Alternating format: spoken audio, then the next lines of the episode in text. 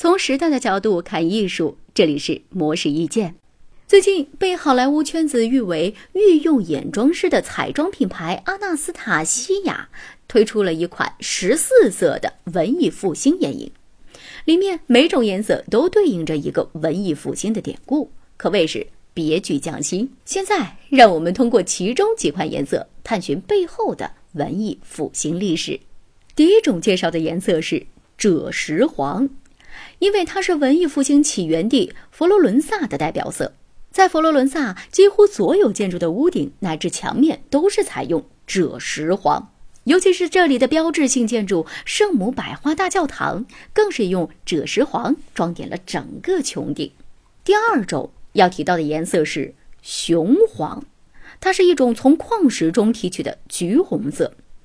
而这种橘红色一直以来是权力之色，在画作中通常用在高阶神职人员的服装上，以此表现该时期宗教神权仍然具有强大的统治权力。第三种色彩是湿壁画色，是因为湿壁画这种技术而出现的色彩，效果类似于灰色与粉色的混合。所谓湿壁画，就是指在墙灰未干时迅速涂抹颜料而形成的画作。这种方式可以让画作长久地保留在墙面上。米开朗基罗的《创世纪》、拉斐尔的雅典学院等文艺复兴时期的知名壁画都是采用这种形式。第四种颜色叫做淡彩画，同样代表一种绘画类型，它是指运用色料与鸡蛋乳液调和而成的颜料绘制的画作。波提切利的代表作《维纳斯的诞生》就是采用这种形式。这类画作的颜色富有光泽、轻盈透亮，这也正是这款颜色的眼影呈现出来的效果。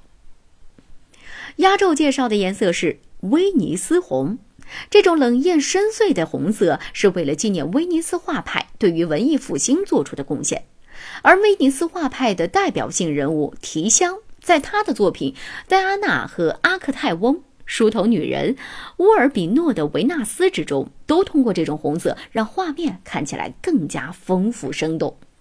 文艺复兴最大的意义在于对人性的解放，人们开始表达自己，追求爱与美，而这和文艺复兴眼影运用美妆品的形式致敬文艺复兴，正说明美是一种贯穿古今的追求。